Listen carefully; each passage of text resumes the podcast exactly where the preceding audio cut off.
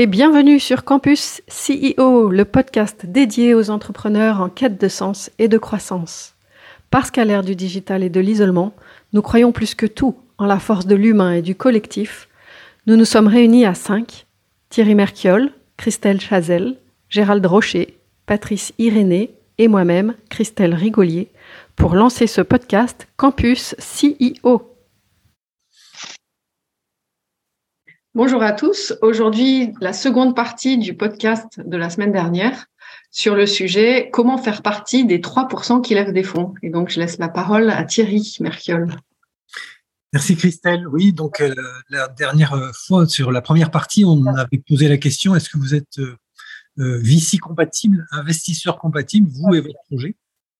Et, et, donc là, l'objectif de cette deuxième partie, c'est de vous donner des, des tips, enfin des, des plutôt des, des, conseils pour euh, effectivement euh, faire la différence, qui fait la différence. Donc je commence et puis euh, Christelle, tu, tu, tu, me dis aussi, tu m'accompagnes hein, là-dessus. Ok. Donc en fait, il faut savoir que bon, il y a des dizaines de milliers de startups en France, que les, les fonds d'investissement français ils reçoivent entre 500 et 1500 dossiers par an, ils en financent euh, ouais, 3%. Donc euh, du coup, ça fait ça fait pas beaucoup. Et donc comment euh, finalement arriver à faire partie de ces heureux élus qui sont qui font qui vont finalement recevoir les fonds? Alors je vais vous parler plutôt d'une expérience sur de la levée de fonds en amorçage, ce qu'on appelle le seed capital, où les séries A, la, première, la première levée un, peu significative. Pour les autres séries de levées derrière, au-delà de 10, 15, 20, 100 millions, là, c'est sans doute un, peu différent. Et là, aujourd'hui, il y a moins de compétition. Mais sur des startups, euh, celles que j'accompagne, euh, chez Bibo par exemple, on en accompagne une cinquantaine par an, elles, lèvent, elles ont quasiment toutes, à 99%, elles vont lever des fonds. Et euh, bah, globalement, celles qu'on accompagne, elles, ont un, un, taux de réussite plus important. Donc, je me suis demandé pourquoi. Je crois que ça tient à plusieurs facteurs. Plusieurs facteurs, c'est, euh, si, on, veut être synthétique, c'est dans le business plan de la présentation du dossier, c'est parler de l'action commerciale, c'est envisager la notion de, risque euh, d'une certaine manière, et en, enfin, c'est d'avoir une stratégie euh, de, d'entreprise responsable. Et si on, fait ça, on travaille bien ces trois aspects-là, déjà, sur le fond, on fait une vraie, vraie différence. Après, sur la forme, il y a, beaucoup de, on peut donner beaucoup de conseils. La forme, c'est important aussi. La, forme, c'est le fond qui remonte à la surface. Donc, il faut évidemment bien travailler euh, cette, cette forme.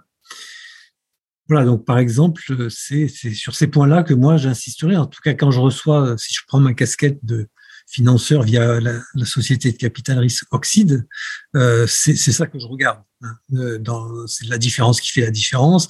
C'est finalement le triptyque, comment il est présenté. Le triptyque, c'est le besoin exprimé par le marché, c'est la promesse qu'on fait pour, euh, pour satisfaire ce besoin, et puis quelle preuve on amène pour tenir cette promesse. Donc si déjà le plan il est bâti autour de ces trois axes-là, on fait à peu près le tour du, du sujet.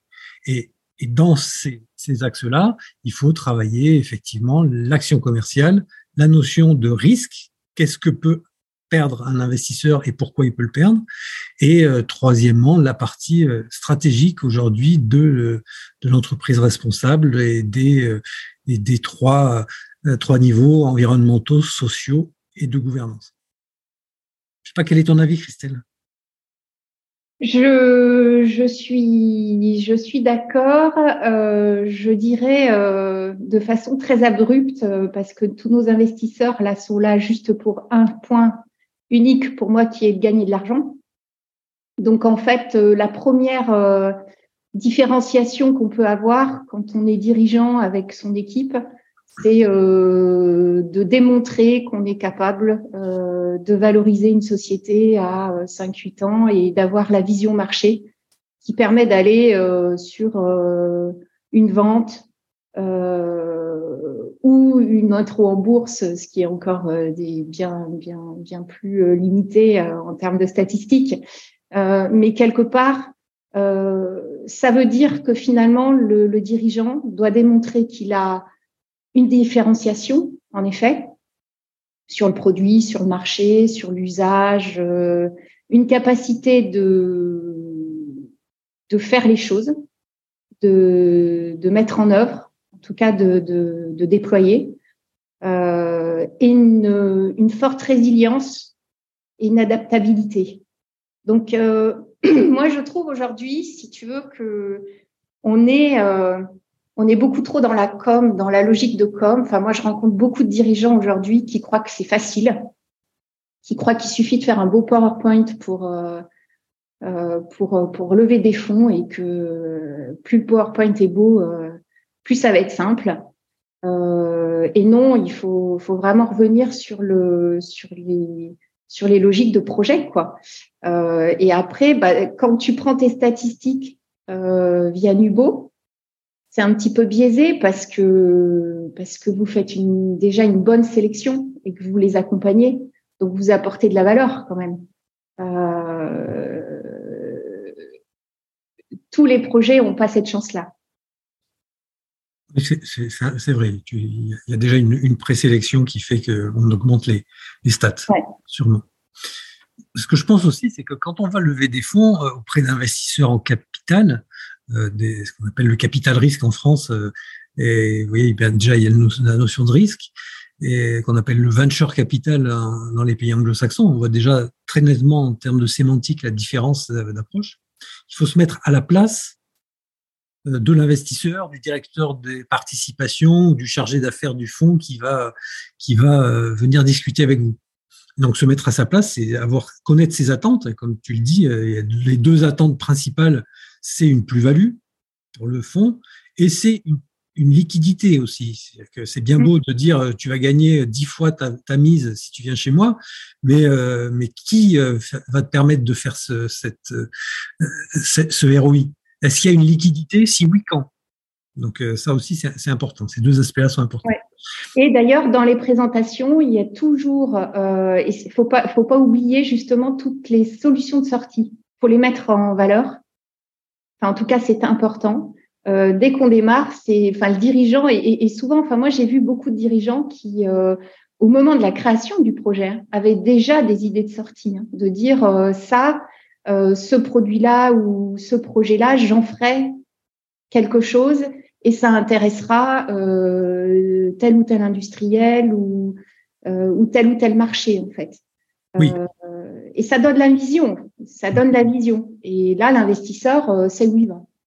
Oui, clairement, si vous abordez un investisseur en disant, moi, je dans 10 ans ou dans 20 ans, euh, je veux encore être à la tête de cette entreprise, euh, oubliez, parce que lui, ça va pas être compatible.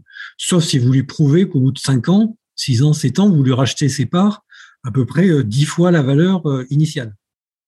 Et si vous devez faire ça, le jour où vous allez faire le chèque, ça va vous faire mal, hein, parce que c'est toute votre sueur, votre temps, votre énergie que vous allez payer euh, dix fois euh, la valeur initiale.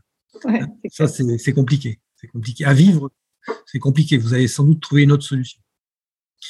Et le, un point que je, je mettrais euh, en valeur, c'est qu'en fait, la levée de fonds, avec, pour certains dirigeants aujourd'hui, c'est un but. Et ça, c'est une erreur pour moi. la levée de fonds, c'est un moyen et c'est pas un but. Euh, l'objectif, c'est pas de lever des fonds. L'objectif, c'est d'avoir un projet et, et, d'être capable de le déployer et, et d'avoir une vision. Euh, et donc, pour le faire, euh, aller vite et grossir vite et, croître vite, il faut de l'argent. Et donc, euh, quelque part, comme on a besoin d'argent, on va avoir des investisseurs. Oui, c'est juste, c'est juste.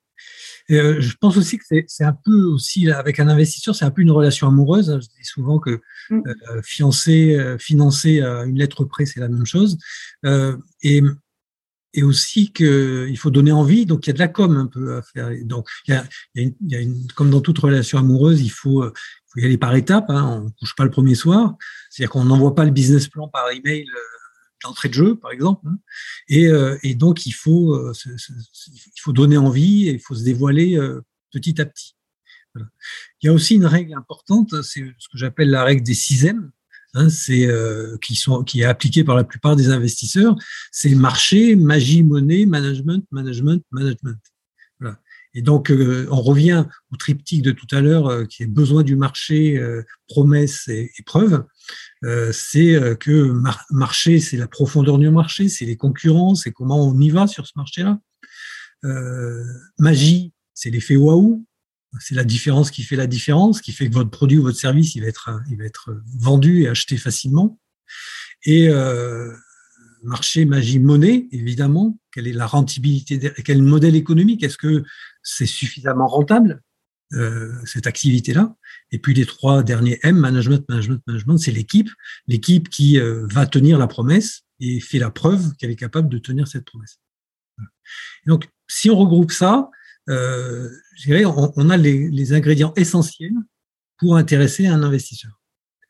Après, le niveau supérieur, pour se vraiment se différencier, comme j'ai dit tout à l'heure, dans les business plans qu'on reçoit, l'aspect euh, stratégie commerciale, le plan d'action commerciale, il est toujours dans les business plans ou dans les présentations, toujours sous-estimé, sous-évalué. Par exemple, dans, un business plan qui fait 15-20 pages, le plan d'action commerciale, une demi-page. Euh, or, c'est quand même le centre du, jeu, hein, l'aspect commercial. Donc, il faut vraiment beaucoup travailler ça, dire qu'on connaît bien le marché, que comment fonctionne ce marché, qui va être le prescripteur, qui est l'acheteur, qui est l'utilisateur, euh, dire chez vous qui va ouvrir les portes, euh, qui va faire la, prospection, qui fait l'avant-vente, la pré-vente, etc. donc, tout ça, faut vraiment bien le décrire. Dire simplement, on va faire quatre salons par an, ça va nous coûter 10 000 euros par salon, et vous allez voir ce que vous allez voir. Aujourd'hui, euh, clairement, c'est c'est pas assez différenciateur. Donc, premier axe, le plan d'action commercial. Deuxième chose, euh, l'analyse de risque. Ça, c'est un peu mon dada parce que euh, un investisseur, même si c'est un capital risqueur, il a horreur du risque. Euh, bienvenue en France, hein, c'est ce que je disais tout à l'heure. Entre le venture capital, le capital aventureux et le capital risque, on voit bien qu'il y a quand même une, grosse différence d'approche entre la thématique anglo-saxonne et la thématique française. Euh, D'ailleurs, euh, les investisseurs en anglais, en Angleterre, aux États-Unis, ils disent I take a chance. Alors qu'en France, en France, on dit oh, je prends un risque.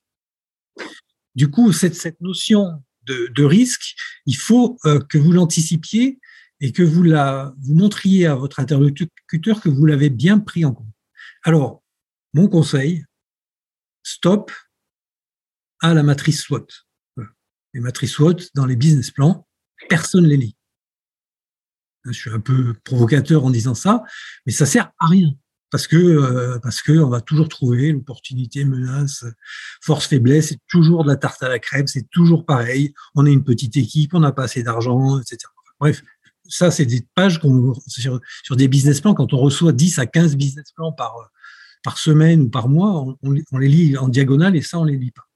Par contre, si vous faites une, une, une, analyse des risques, une quantification des risques par une méthode AMDEC, par exemple, qui va, vous allez dire, voilà la probabilité pour que ce risque arrive. S'il arrive, voilà sa gravité et donc finalement son impact quand on multiplie la probabilité par la gravité. Et, à ce titre, je vous renvoie au podcast 37 qui s'appelait Comment se démarquer avec un business plan qui fait la différence. C'est vrai, j'ai l'impression qu'on redit un peu les, mêmes choses dans Mais ce Mais c'est plus développé dans, ce podcast-là. Donc, euh, regardez une méthode Amdex, c'est très facile à mettre en œuvre, c'est simple, c'est rapide et ça coûte rien euh, à faire ça et c'est beaucoup plus pertinent qu'une matrice SWOT. Deuxième point euh, pour analyser les risques, c'est de faire, là aussi, je crois que ça fait l'objet du dans le podcast, c'est la probabilisation de résultats. Là, je pense que par exemple, c'est de dire, au lieu de dire dans trois ans, on fera un million d'euros de BE ou de résultats nets, euh, de dire la probabilité pour qu'on soit à l'équilibre financier dans trois ans, il est de 80%. Et là, c'est une approche un peu différente. Donc pour ça, il y a d'autres méthodes euh, qui sont des méthodes, euh, notamment de, des méthodes probabilistes sur le prévisionnel, avec des outils style Crystal Ball, qui sont des add-ons de, d'Excel et qui permettent de répondre à ces questions-là. Par exemple, c'est de dire vous avez un besoin de trésorerie de, mettons, 500 000 euros sur, sur trois ans qui viennent, eh bien de dire que si on dégrade vraiment le prévisionnel avec des méthodes probabilistes qui sont pas euh, sorti du chapeau, euh, on, va peut-être avoir besoin de 600 000 euros. Donc en aléa, on va rajouter 600 000 euros, 100 000 euros dans notre, dans notre levée de fonds. Et ça, honnêtement, quand on montre ça à un investisseur, clairement, le dossier, il passe sur le haut de la pile. Je le dirais un petit peu autrement parce que euh, pour moi, quand on est capable d'aller jusque-là dans l'analyse, euh, c'est qu'on prouve à l'investisseur qu'on est capable de voir ses faiblesses.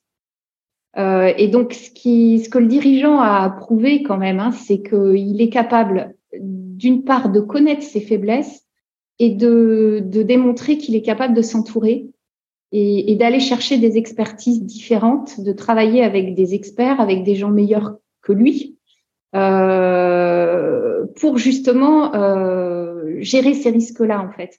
Parce que les risques, enfin, pour le coup, là où, où je n'arrive pas toujours à suivre, mais euh, moi, je suis plus opérationnelle en fait. Euh, au final, euh, les risques, ce sont jamais ceux que tu as prévus. Hein.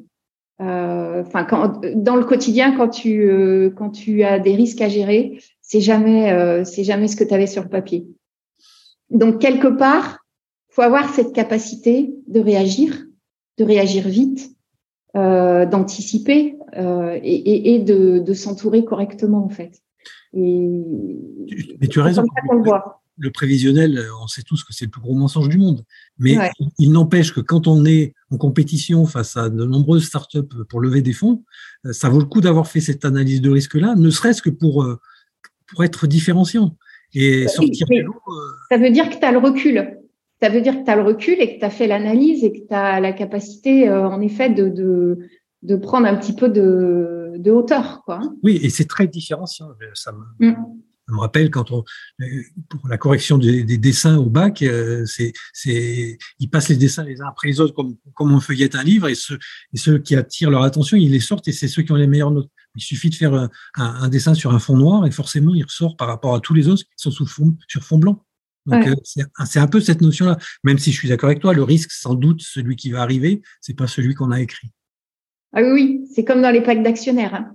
Euh, on passe des heures et des heures à tout gérer, à gérer tous les problèmes futurs qui pourraient arriver. Et en fait, euh, moi, je ne me suis jamais retrouvée face aux problèmes qu'on avait euh, discutés pendant des heures et des heures. Oui, c'est vrai. ça sécurise le montage, le pacte d'actionnaires, justement? Est-ce que ça rassure les investisseurs? Ah ben, il est obligatoire. C'est le contrat de, de, de divorce que, que tu signes dans ton mariage en CDD. Donc, il est impératif. De toute façon, il n'y aura jamais euh, à tout investisseur un peu raisonnable ne, verse pas les fonds tant que le pacte d'actionnaire est, pas signé. Mais je suis d'accord avec toi, Christelle. Souvent, euh, euh, d'abord, on, se réfère au pacte le jour où ça va pas très bien, hein, parce que si ça va bien, en principe, on le regarde pas. On le regarde pas. Et, quand ça va mal, ben, il y a toujours, on n'a pas écrit les bons articles, parce que c'est le cas de figure qui arrive n'est jamais le bon. Moi, j'ai vu pire, en fait, mais bon, il y a quelques années, hein, donc depuis, ça a pu évoluer quand même. Mais euh, il y a plus de 20 ans, euh, toutes les formules de calcul sur la valo qu'on mettait dans les packs d'actionnaires, euh, derrière, il n'y en a pas une qu'on était capable d'appliquer. Parce qu'il y avait toujours une hypothèse qui faisait que ça a changé le truc. Et donc, la formule ne marchait pas. toute façon, après, c'est assez subjectif hein, tout ça. Et donc, même si on met des valeurs et des formules, euh, la réalité, c'est que quand on décide de se séparer, soit ça va très bien et tout le monde y trouve à peu près son compte, même si le ROI escompté n'est pas là. Euh, et si ça va mal, euh, en principe, tout le monde perd tout ce qu'il a mis. D'un côté, du temps, de l'énergie, de l'autre côté, de l'argent. Et, et, voilà, parce qu'il n'y a pas grand-chose à sauver en principe. Ouais. En tout cas, moi, je, je pense que les hommes euh, qui représentent le projet, c'est le plus important. Et euh, en tant qu'investisseur, enfin moi, quand j'étais euh, dans un fonds, ce sont les hommes qu'on juge entre guillemets et, qu'on évalue. Et le marché, c'est, enfin moi, j'étais dans, un fonds qui, qui investissait dans les télécoms, principalement télécoms numériques. Euh, les, partenaires du fonds avaient euh, à la fois une très bonne connaissance du marché des télécoms à l'époque et avaient des partis pris sur la techno et les technos sur lesquels euh, ils avaient envie d'investir et où ils pensaient que c'était l'avenir. Donc c'est pareil, les investisseurs peuvent se tromper. Hein. Ils ont des partis pris sur les technos, sur, sur l'évolution des marchés. et après, les hommes font tout, quoi. Enfin, moi, je trouve. Hein. Moi, j'ai envie de revenir sur cette notion-là, sur les hommes. Thierry, tout à l'heure, tu as dit management, management, management. Euh, qu'est-ce que, comment vous évaluez et qu'est-ce que, quels sont les critères que vous regardez en priorité sur euh, sur l'aspect équipe, sur l'aspect peut-être euh, des, porteurs du, projet? C'est, là aussi, c'est subjectif. Ça, moi, le premier critère que je prends en compte et qu'on peut mesurer très très rapidement, c'est la capacité d'écoute. Mm.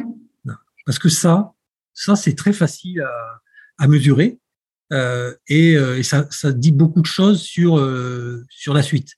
Un dirigeant qui est passionné mais qui te laisse pas poser tes questions ou qui balaye tes, tes, tes réflexions, tes, tes critiques d'un revers de main, euh, ça on peut pressentir que ça va pas bien se passer euh, dans l'accompagnement, dans la suite, dans le reporting, euh, des choses comme ça. Moi, je retiendrai trois termes en fait la vision, la résilience euh, et l'exécution, capacité d'exécuter. Et comment tu pourrais mesurer la résilience en démarrage de projet? Ah ben tu le vois parce que parce que euh, une levée de fonds c'est euh, c'est un parcours du combattant. Hein. Faut pas croire un investisseur en fait tu l'as dit Thierry euh, les investisseurs euh, euh, gèrent pas beaucoup de dossiers par an. Hein. Moi j'étais dans une dans une équipe on était cinq euh, donc c'est petite équipe, on faisait euh, maximum quatre dossiers par an. Hein. Et sur les quatre dossiers qu'on analysait, euh, on passait bien plus d'un an à les regarder, à les suivre, à, à voir comment ils évoluaient. Et là, tu as une capacité de voir comment, en effet, euh, ils, euh, ils, avancent, en fait. Hein. Euh, tu le vois assez vite. D'un rendez-vous à l'autre, enfin, c'est un parcours du combattant quand même, la levée de fonds. Hein. Et quel poids accordent les, investisseurs euh, à cette partie-là par rapport à la partie projet? C'est très subjectif. On peut, je ne sais pas si on peut faire des, des, normes et des règles, mais euh, euh, tu, tu, tu, évalues. Enfin, ce que disait Thierry, en effet, c'est un dirigeant qui arrive chez toi un jour où tu lui dis mais tiens tel marché, c'est pas tellement euh, et puis euh, et puis te répond de façon très sèche et, en t'expliquant que sa logique et sa vision euh, c'est il y a que celle qui est celle-là qui est vraie euh, bah tu sais que tu pourras pas discuter avec lui quoi. Donc euh, en effet t'as pas envie de te marier. Oui il y a, aussi la capacité moi j'aime bien aussi les porteurs de projets qui sont assez humbles. Alors c'est paradoxal parce que souvent c'est c'est quand même pas ceux qui brillent le plus et qui sont euh, qui attirent la lumière mais euh, moi je, je, préfère ça que quelqu'un qui qui t'explique le monde et comment il va révolutionner le monde euh, alors qu'il a même pas fait sa maquette. Euh, donc euh, voilà, après chaque investisseur a, a sa propre sa, sa propre vision. Euh, moi, ce que je regarde aussi, c'est la capacité à pivoter, dire oui, si ça marche pas là-dessus, est-ce que tu peux sauter autre, sur un autre domaine, etc. Voilà, c'est un peu la, ça revient un peu aussi à la résilience, hein, c'est cette, cette, capacité à, à, à s'adapter. Voilà, c'est mm. essentiellement ça. Voilà, et, le, et, le, dernier point que, qui est très différenciant aujourd'hui, je trouve, hein, et, et, qui va devenir de plus en plus, c'est d'avoir une stratégie euh, d'entreprise responsable parce que ça, c'est vraiment très, très attendu par les fonds. Pourquoi? Parce que les fonds ont vendu à leurs propres souscripteurs euh, un impact euh, dans l'investissement qu'ils vont faire euh, dans les startups ou dans les entreprises, et il faut donc qu'ils le mesurent. Et comme ils doivent le mesurer pour faire ce reporting, ils vont vous le demander. Ils vont le demander aux porteurs de projet, aux dirigeants. bon, ok, très bien. Maintenant, on a vu le business, on a vu la promesse, on a vu la preuve. So what sur l'impact? Et sur l'impact sur les aspects euh, environnementaux, sociétaux, sociaux et, et, de gouvernance. Et donc là, il faut, avoir, faut avoir une stratégie. Il y a un chapitre du business plan euh, qui est, doit être consacré à ça. Et là, euh, c'est pas du, c'est pas du de l'impact washing hein, qu'il faut faire. C'est vraiment montrer que on a pris euh, en compte l'impact de l'entreprise, impact positif, impact négatif, qu'on a fait la différence. Évidemment qu'on a fait un bilan carbone, même si on fait que du numérique, qu'on va vers un label de numérique responsable, par exemple, il faut faire la preuve que cette stratégie ESG, on l'a bien mis en place, on l'a bien pris en compte, que c'est dans l'ADN de la société. Et ça, aujourd'hui, malheureusement, dans les business plans, dans les data rooms, quand on fait les, les due diligence, les audits, c'est très, très, très, très faible. Très faible. C'est très paradoxal d'ailleurs, parce que les dirigeants eux-mêmes sont très sensibles à ces enjeux-là, mais pour leur entreprise, ils considèrent que c'est un obstacle de plus dans la course euh, à la création de leur entreprise, au développement de leur entreprise. Or, aujourd'hui, on peut le voir comme un obstacle, mais c'est devenu absolument indispensable. C'est indispensable pour recruter aujourd'hui des jeunes talents. Tous les, talents qui sont sur la place, ils sont tous, euh, ils ont plein de possibilités. Aujourd'hui, ils peuvent se faire faire eux-mêmes un choix, euh, un choix sur en fonction de la stratégie sociale, par exemple, de l'entreprise, du télétravail, la semaine des quatre jours. Aujourd'hui, les, jeunes euh, diplômés, ils, ils demandent est-ce qu'il y a une semaine des quatre jours? Donc euh, ça, il faut l'avoir intégré dans, dans, le, dans le modèle économique de, de l'entreprise. Voilà. Donc sur ces points-là, si vous vous différenciez, peut-être vous pouvez en trouver d'autres dans votre domaine euh, en particulier, mais il faut faire la différence qui fait la différence pour être parmi ces 3% qui lèvent des fonds. Merci beaucoup Thierry. Et alors euh, tout à l'heure j'ai parlé d'un podcast, mais il y a aussi le numéro 22, un secret pour rendre votre bébé BP attractif et séduire vos investisseurs, qui était déjà proposé par Thierry sur le sujet. Donc euh, voilà, il y a d'autres ressources. Euh, Patrice, tu, tu... Euh, moi, ce que je retiens, c'est passionnant et je suis aligné avec tout ça. Mais pour avoir euh, participé à beaucoup, beaucoup de présentations de projets, euh, je, trouve que malheureusement, quand on est autour de la table, les gens vont plutôt discuter sur l'idée, alors que c'est certainement le moins important. Si on n'arrive pas à se concentrer, à se focaliser, la discussion part sur l'idée. En tout cas, c'est mon expérience. Je ne sais pas ce que vous en pensez, mais c'est assez incroyable. Alors que les idées, enfin, il y a un tas de, bouquins là-dessus, etc. Les idées, elles arrivent par strates au fur et à mesure que l'humanité avance et la technologie avance. En fait, elles sont là, les idées. Personne n'amène réellement une idée. Euh, euh, enfin, c'est très très rare une idée totalement novatrice.